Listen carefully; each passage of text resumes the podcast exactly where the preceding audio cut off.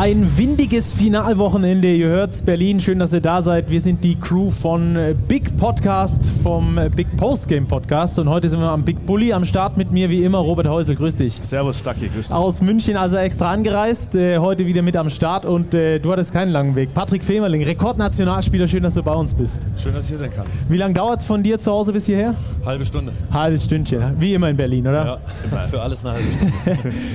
Patrick, du hast das ganze Turnier mitverfolgen können. Ähm, wie siehst du bisher die Basketball-EM? Wie schätzt du es ein? Wie ist das Niveau für dich? Wie ist der Zuschauerzuspruch? Wie, wie gefällt es dir bisher? Das gefällt mir sehr gut. Ich glaube, das Niveau ist äh, unfassbar hoch. Ist auch alles gekommen, was Rang und Namen hat, was irgendwie gesund war. Ähm, ich glaube, die Italiener hat noch Gallinari gefehlt, dann wäre nochmal noch mal ein anderer Schnack gewesen für die. Aber also grundsätzlich ist es also zuschauermäßig toll. Stimmung ist gut. Äh, ich hoffe, heute bei dem Spiel gegen äh, gegen die Polen wird es auch gut für uns. Und äh, ja, also mir macht es Riesenspaß. Hm. Patrick, es war ja das Turnier der Superstars Doncic, Antetokounmpo, Jokic. Keiner der drei hat es ins Halbfinale nicht mal geschafft.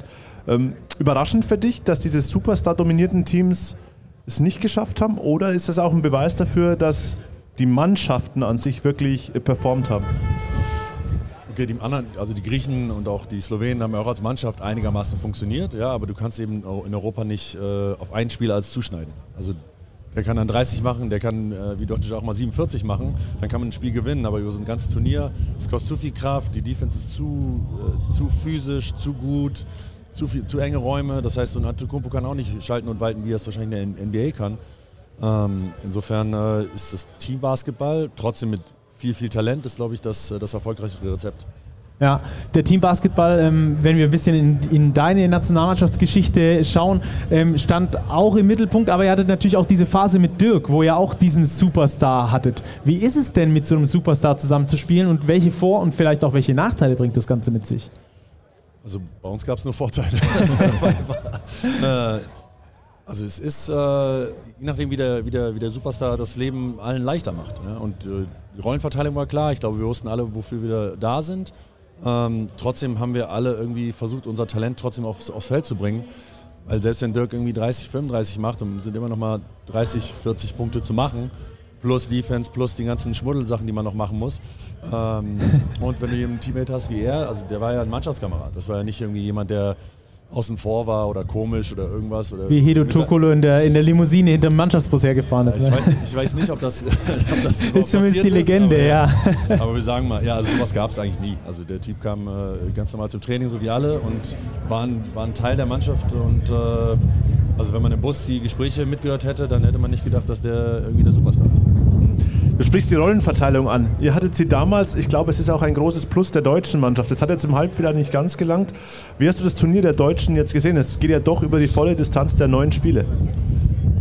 Also erstmal ist es äh, eine super Leistung, hier zu stehen und um eine Bronzemedaille zu spielen. Das ist natürlich ärgerlich, wenn man das Halbfinale verliert, weil äh, wenn alles drin ist, ist äh, ja, tut es ein bisschen weh. Das hat der Teammann auch im, im Fernsehinterview gesagt, dass es jetzt erstmal wirklich weh tut. Ähm, ja, die haben sich super, super zusammengefunden mit den Problemen am Anfang, mit den Quali-Spielen, die ja dann auch wo sich gesteigert haben. Aber dieses Turnier in Hamburg zum Beispiel zur Vorbereitung, da haben wir ja schon viele Löcher gesehen und viele Abstimmungsprobleme und und und.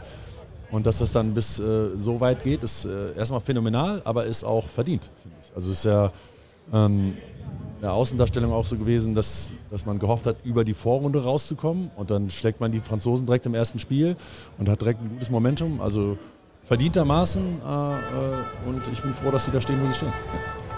Wir haben, wir haben auch zu denen gehört, die am, äh, vor dem Turnier viel kritisiert haben, gesagt haben, oh, keine Ahnung, wo das hinführt. Äh, eine schwere Gruppe, es funktioniert irgendwie noch nicht so richtig zusammen. Ähm, dieser Knackpunkt war irgendwie dieses Slowenien-Spiel, meiner Meinung nach. Da haben sie das erste Mal, glaube ich, auch selbst begriffen, hat er auch äh, Joe Thiemann im Interview zu uns gesagt, dass sie eine defensive Identität haben. Ähm, ich glaube, das ist das, was die deutsche Mannschaft bisher getragen hat, oder? Also im europäischen Basketball, im Top-Niveau, musst du verteidigen, sonst kannst du nicht gewinnen. Also siehst du in der Euroleague, das siehst du hier bei dem Turnier. Die Mannschaften, die konsequent 40 Minuten äh, verteidigen können und auch mit sehr, sehr großer Physis zu Werke gehen und, und äh, taktisch gut vorbereitet sind, sind die Mannschaften, die eine gute Chance haben zu gewinnen. Und das haben sie vom ersten Tag an gemacht. Also sie haben auch gegen die Franzosen stark verteidigt. Ja, die waren vielleicht nicht so talentiert wie andere Jahre oder bla bla bla. Am Ende musst du die erstmal schlagen äh, mit, mit einer Crew von NBA und Euroleague Stars. Ähm, und äh, ja, also die Defensive wird dir auf jeden Fall erstmal die Chance geben zu gewinnen und das, das, äh, diese Identität müssen sie sich auch beibehalten jetzt fürs letzte Spiel. Mhm. Gordy Herbert hat es etabliert. Ich finde das generelle taktische Niveau auch sehr hoch bei dieser EM. Ähm, Coaching-mäßig. Sergio Scaraiolo bei den Spaniern ein Meisterstück fast abgeliefert im letzten Viertel. Ist es dieser europäische Impact, der das Turnier hier prägt?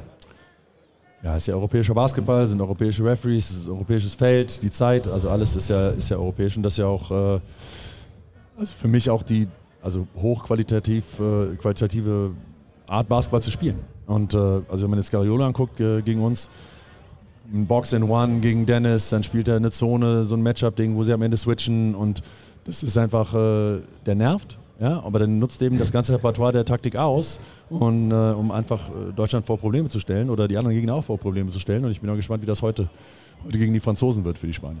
Patrick, lass uns bei den Spaniern kurz bleiben. Du kennst dich ja durchaus aus im spanischen Basketball. Jetzt haben die Spanier in allen Altersstufen, im männlichen und im weiblichen Bereich, bei allen kontinentalen Meisterschaften das Finale erreicht. Was zeichnet diesen spanischen Basketball aus, das ja über Generationen hin so gut funktioniert? Also sie haben eine sehr gute Jugendarbeit, sehr gute Ausbildung.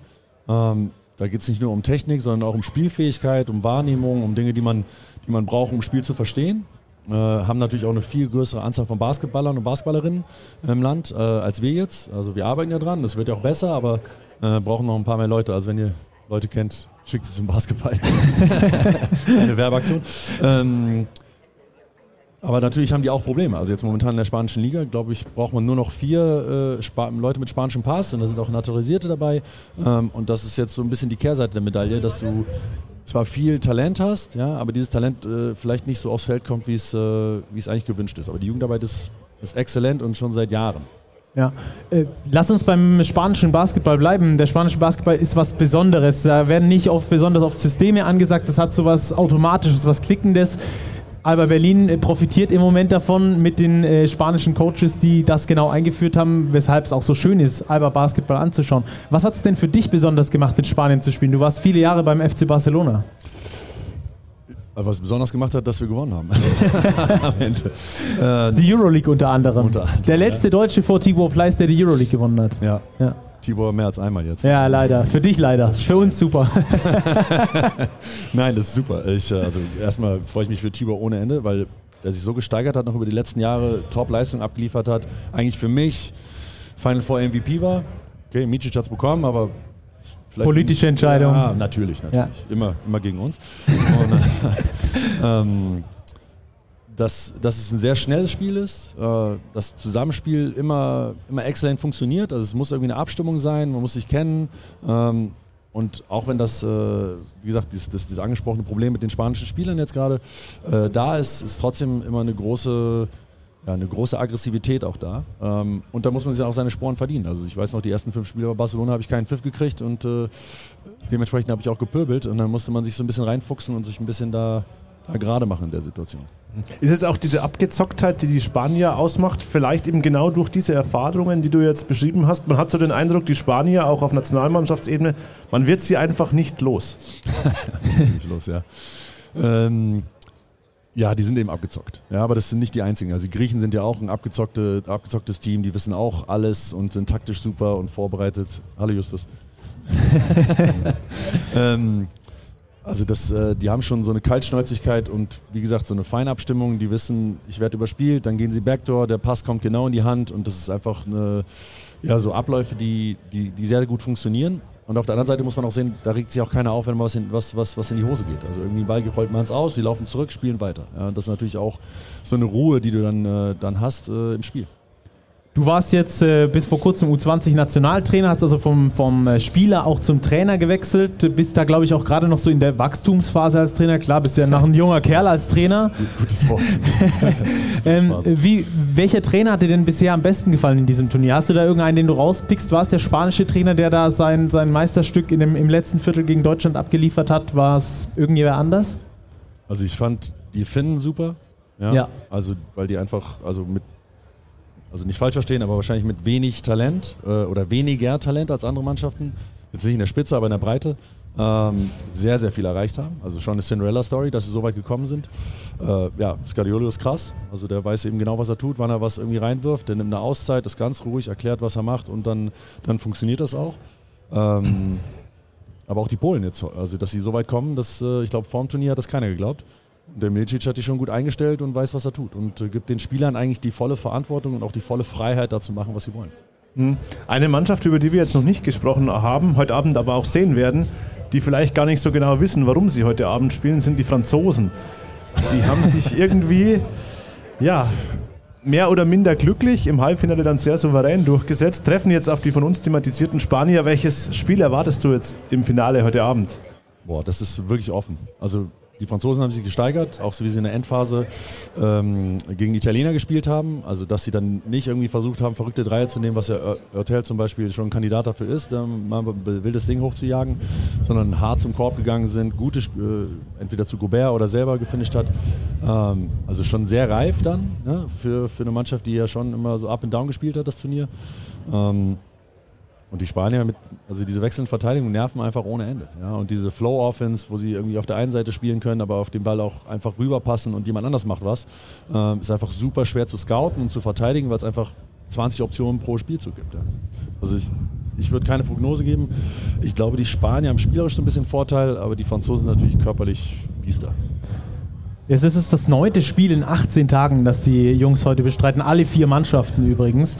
Ähm, was ist denn, ich glaube, die Mannschaften, es gibt sogar Mannschaften, die haben äh, neun Spiele in 17 Tagen. Ähm, wie ist das als Spieler, äh, wenn du so ein Turnier äh, gespielt hast, wenn du diese Strapazen, die du bis hierhin erlebt hast, ähm, wie geht man damit um, gerade in diesem, in diesem letzten Spiel da nochmal alles rauszu, rauszuhauen? Okay, du hast nur noch ein Spiel. Also du kannst alles auf dem Feld lassen. Äh, ich glaube, die Jungs werden nicht viel Urlaub haben, dann, wenn sie zurück zu ihren Vereinen gehen. Aber äh, zehn Tage danach geht ja, die BWL genau, wieder los. Genau. Ne? Ähm, also die werden wahrscheinlich drei, vier Tage Urlaub haben, vielleicht, ja, wenn es gut läuft. Äh, aber das ist, also jetzt hier eine Medaille zu gewinnen, das ist so ein Anreiz und das ist so, also ist einfach geil. Es ist ein unbeschreibliches Gefühl, wenn man da steht und plötzlich gewonnen hat oder das Ding umgehängt, umgehängt, umgehängt, umgehängt, umgehängt, umgehängt äh, bekommt, äh, das ist äh, einmalig und das ist auch etwas, was man sein Leben lang hat. Ja? Also für sich selber muss das ja nicht irgendwie im Supermarkt tragen, das Ding dann am Ende und irgendwie jedem erzählen, was man gemacht hat, wenn man dann ein alter, alter Mann ist. Ähm, aber ich glaube, das ist etwas, was, sein, was einem auch so eine, ja, so, ein, so, eine Erfahrung gibt, die, die man auch übertragen kann dann auf den Verein. Du hast ja selbst Medaillen gewonnen bei Weltmeisterschaft, bei Europameisterschaft. Es war einmal die silberne, einmal die bronzene. Der Unterschied liegt darin, dass du einmal das letzte Spiel im Turnier gewinnst, andernfalls gehst du mit einer Niederlage im Finale nach Hause. Du hast jetzt einige Jahre Abstand. Was, was würdest du sagen? Ist es vielleicht psychologisch gar nicht so verkehrt, mit einem Sieg aus dem Turnier zu gehen? Ja klar, also natürlich, also wenn du jetzt darauf anspielst, dass, dass wir Bronze holen, ja, ich gehe davon aus, dass wir Bronze holen. Also, äh, und ich glaube, dass die Jungs das auch wollen. Dass, das, was du nicht angesprochen hast, 2001 haben wir gegen, im Halbfinale gegen die Türken verloren. Ähm, in der Türkei, Riesenkulisse, Wahnsinn, irgendwie 10.000, 12.000 Leute in der Halle, die Bambule gemacht haben. Und du verlierst das Ding knapp und dann bist du emotional schon echt, echt leer, weil du alles gegeben hast. Und da war es ja noch so, dass du direkt am nächsten Tag gespielt hast. Ähm, und ich hoffe, dass dieser, die, diese Ruhephase, die wir jetzt hatten vor dem Spiel, äh, der deutschen Mannschaft auch Kraft und, und, und Konzentration gibt. Wie gräfst du dich denn aus, als Spieler aus diesem, aus diesem Loch wieder raus, wenn du im Halbfinale verloren hast? Hier vor heimischer Arena, jeder hatte irgendwie, klar, eine Überraschungsmannschaft, aber jeder hatte dann doch die Erwartung, das machen die. Die kommen bis ins Finale, schaffen es dann knapp nicht, weil Spanien einfach diesen Tick besser war. Deutschland war ja nicht wirklich schlechter, sondern Spanien einfach dieses Stückchen besser. Wie gräfst du dich da als Spieler wieder raus? Einfach gemeinsam. Es geht nur, wenn, wenn alle zusammenhalten und äh, sich im Klaren sind und sich in die Augen gucken können und sagen, okay, was passiert ist, passiert.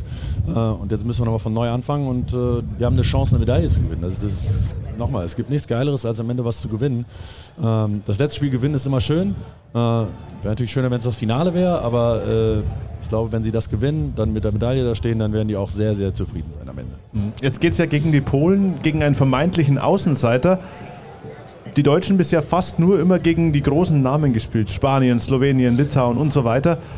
Denkst du, es ändert irgendwas mental gesehen, dass jetzt die Erwartungshaltung da ist, ey, wir müssen jetzt eigentlich die Bronzen holen? Also ich gehe davon aus, dass so eine jetzt als Recht äh, Mentalität da ist und äh, dass sie jetzt auf jeden Fall nicht irgendwie das auf die leichte Schulter nehmen, weil sie vorher die Großen gespielt haben und auch Große geschlagen haben, ähm, sondern jetzt geht es wie eben schon gesagt, es geht um alles und geht um eine Medaille. Und das, egal ob es das Polen ist oder Frankreich oder wer auch immer dann kommt. Ähm, ich gehe davon aus, dass sie all out spielen. Ich glaube, dass man die Nervosität am Anfang ein bisschen im Griff haben muss und vielleicht auch dieses, die Übermotiviertheit. Ähm, Übermotivation heißt das ja auch. Ähm, und, äh, aber ich, also wie gesagt, ich, ich gehe davon aus, dass sie all out spielen. Wie ist das äh, gegen Polen jetzt zu spielen? Was muss der deutschen Mannschaft gelingen? Wir haben es gegen die Slowenen gesehen, da hatten die Slowenen die Polen gewisserweise unterschätzt, vielleicht mit zu wenig Energie ins Spiel gegangen. Die Franzosen haben ihnen sofort den Schneid abgekauft, im ersten Viertel overpowered, ihnen nicht ihre Looks gegeben und ihre, äh, ihre Art und Weise des Spiels durchgedrückt und danach war das Ding eigentlich gegessen. Wie schlägt man die Polen? Ja, du darfst sie nicht ins Spiel kommen lassen. Ne? Wenn, wenn Ponitka trifft, wenn Sokolowski trifft, wenn Slaughter trifft von außen, dann äh, fühlen sie sich wohl und dann können die auch spielen. Die spielen auch relativ schnell, ja, weil schon, äh, wollen schon laufen und Fastbreak easy Punkte bekommen und die Sachen muss sie eben, eben nehmen. Ja? Äh, man muss auf den Ball aufpassen, das ist, glaube ich, ganz wichtig. Hm. Patrick, bevor wir dich jetzt entlassen und auch unsere Zuhörer entlassen Richtung Spiel um Platz 3. Endlich. Endlich. Endlich zu RTL, ne? du, nee, die Zuschauer. du hast die Ehre jetzt als letzter unserer Big Bully Talk Gäste deine All-Time DBB Starting Five zu nominieren. Wir haben eine ganz bunte Palette bisher gehört aus verschiedensten Generationen. Einfach spontan raus, welche fünf hast du? Gerne auch noch mit einem passenden Coach dazu. Unter anderem warst du schon zweimal mit dabei. Ja, dann nehme ich mich auch. ah, das, das, ist wirklich schwer, weil das äh, immer unfair ist. Und äh, ich weiß, wenn ich jetzt einen falschen Namen sage, dann kriege ich das irgendwie die nächsten zehn Jahre aufs Butterbrot geschmiert. Ähm, ich würde wahrscheinlich Christian Welp auf die 5 nehmen, äh, Dirk auf die 4 äh, und dann wird es schon schwer. Hm? Schrempf, Ademola hätten wir auf der 3. auf die 3, genau, das ist gut. Äh, dann Schrempf auf die 2. Spielen wir groß heute.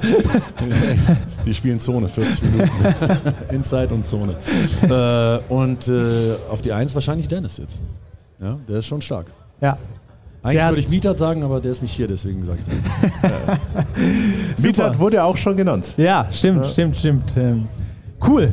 Patrick, herzlichen Dank, dass du bei uns warst. Rekordnationalspieler Patrick Femerling. Jetzt Daumen drücken für Team Deutschland, für die Bronzemedaille. Herzlichen Dank. Den Podcast hier gibt es morgen ab 17 Uhr und die Analyse wie immer ab 5 Uhr morgens. Macht's gut und äh, wir waren die Big Crew. Peace out.